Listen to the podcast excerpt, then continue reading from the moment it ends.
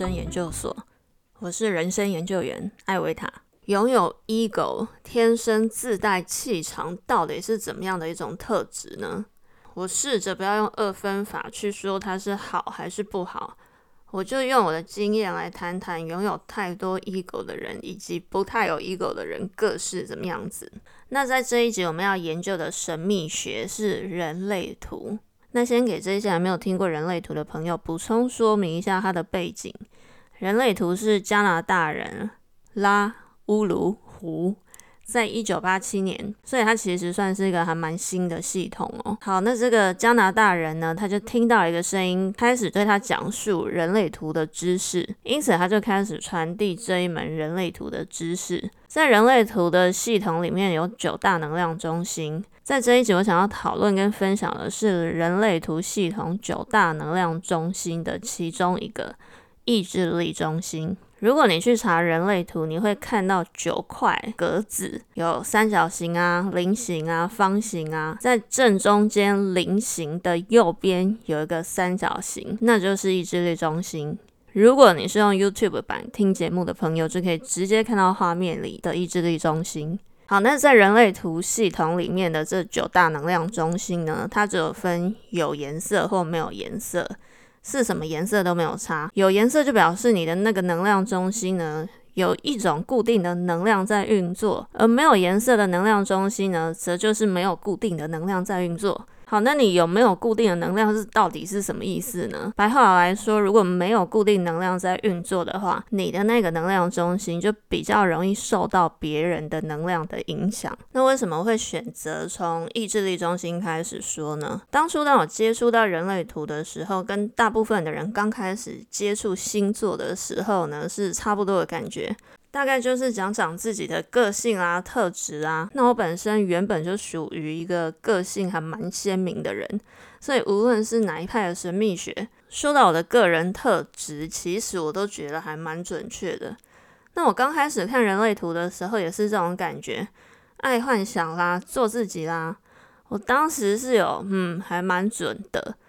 但并没有特别让我觉得惊艳的地方。但有一次哦，我在 YouTube 上面一部有关人类图的演讲，那这个讲者呢，就是人类图亚洲分部的创办人，他在信义讲堂的演讲。以下这段呢，就是在这一段演讲当中我听到的说法。好，他是这样说的：如果你的意志力中心是空白的话，往往在比如说自我肯定，或者是因为没有固定运作的意志力。所以往往想要去证明自己，或者是去 push 自己去做你可能不想要做的事，你只是想要证明自己是够好的。好，或者是意志力中心空白的人呢，很担心别人的指控，很担心别人说你做的还不够多。听完以上的这段叙述，我非常惊讶的发现，我家里的人意志力中心已经全部都有颜色的，而我自己是空白的。然后一查之下发现。天呐，还真的是！所以我一个意志力中心空白的人，身处于一群意志力中心有颜色的人旁。所以我从小身为一个意志力中心空白，不断想要证明自己，不断觉得自己不够好的一个特质，身边围绕了一堆意志力中心有颜色的家人。怪不得一直以来，我就觉得他们的性格当中有一种特质，常常让我觉得。很难跟他们沟通。举例来说，假装你跟他们说：“哎，你电视开大声了，可以小声一点吗？”或者是可以请你戴耳机吗？然后意志力中心有颜色的家人就会跟你说：“哎，是你自己太敏感吧？我这样的音量明明就很刚好啊。”反正只要你请对方改变他现在的状况，他永远都会告诉你有问题的是你，绝对不会是他。我从小常常就觉得，为什么别人总是对我这么多要求？我好像觉得，无论是家人或者是以前的朋友，常常在对我说的一句话就是：“你已经很棒，是一个很好的人。”但是如果你可以再怎么样，再怎么样，那不是更好吗？但那个更好的出发点，并不是之于我来说更好，是之于他们来说会给他们更多的方便。但是他们自己到底要求自己做了什么，改变了什么呢？他们总是在要求别人。等到我慢慢成长，我的 ego 开始终于慢慢建立起来，终于懂得要说不。然后这个时候会经历一个大爆炸的阶段，发出这个一直藏在我心底的怒吼：不要再不断的要求我了。这个时候，他们却是事不关己的回答我说：“奇怪，那你就说你做不到就好了，你为什么要这样逼自己做呢？”我心里真的是觉得 what the fuck。虽然这样的特点让我觉得跟他们相处起来非常的辛苦，但是我却观察到他们这样的特质对他们的人生所造成的影响。人类图的小圈圈内呢，常常用一句话来形容意志力中心空白的人，他们会这样说。空白的意志力中心是一个很受苦的能量中心。我一直以来对这样的说法并没有那么的认同。首先，我觉得人在心灵脆弱的时候最容易想要接触神秘学。如果你对一个心灵正感到脆弱的人说，你天生就有受苦的设计，我认为对一个正在受苦的人来说，并没有任何帮助。我这边的出发点当然是以任何学说都是以帮助人为前提。当然，我们也知道，更多的时候呢，有些人懂了一些什么，就会利用这一些说一些让人心生恐惧的说法，或者是由于自己本身的修行不够，或者是对于语言的使用不够谨慎，也有可能在无意间传达令人心生恐惧的讯息。我这边举一个去年发生在我自己身上的例子，大概在几年前呢，我就知道了子宫里面有一些良性的肿瘤。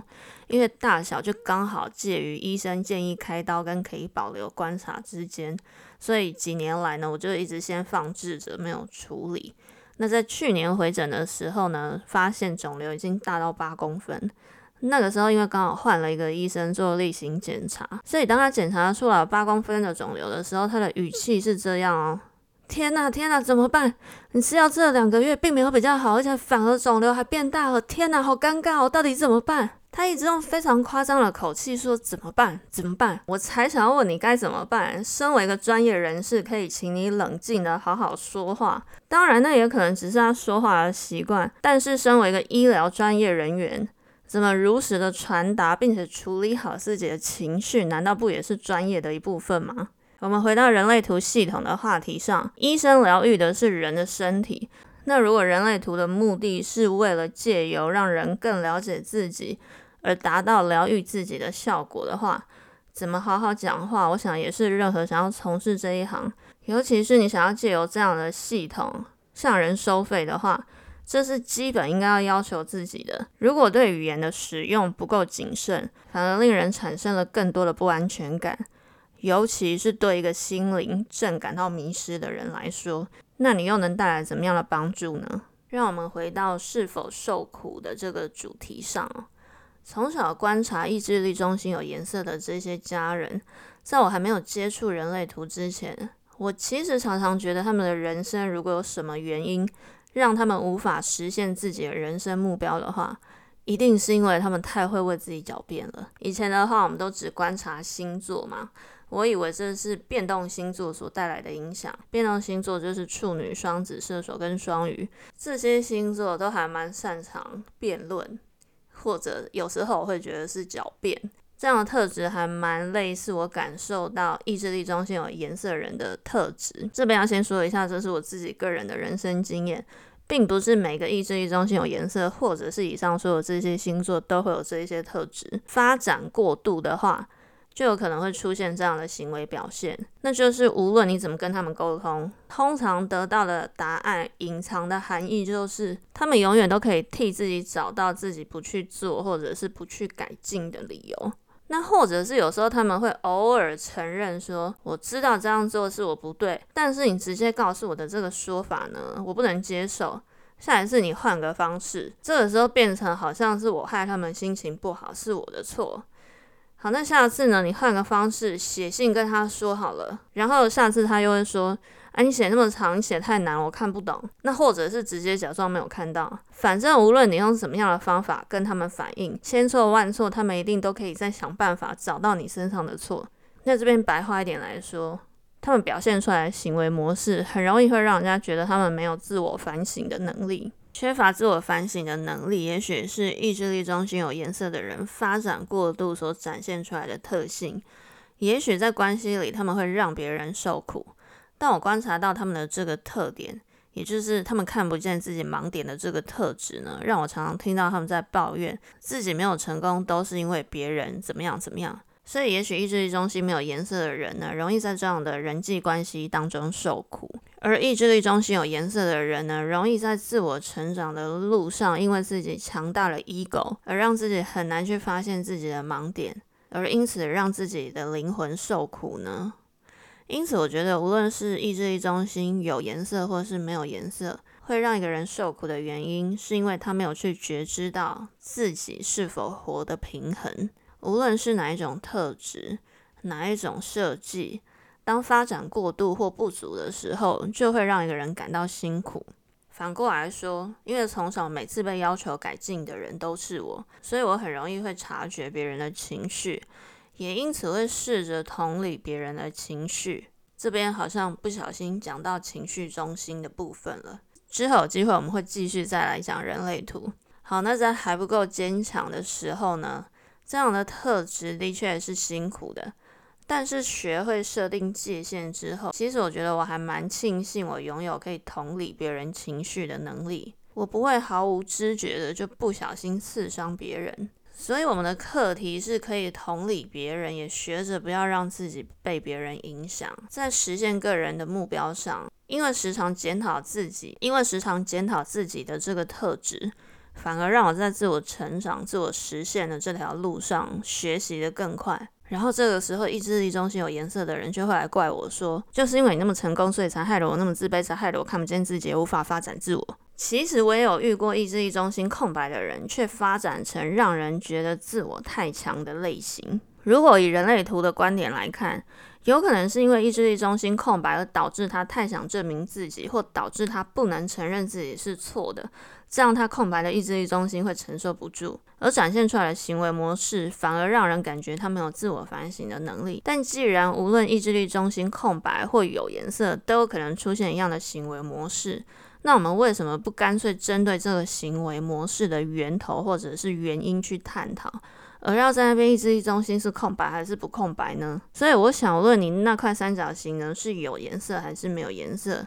只要你注意不要过度检讨自己。不要让自己走向自卑的这个不平衡的状态上，自我检讨可以是一个很棒的特质。那至于到底谁才是受苦的呢？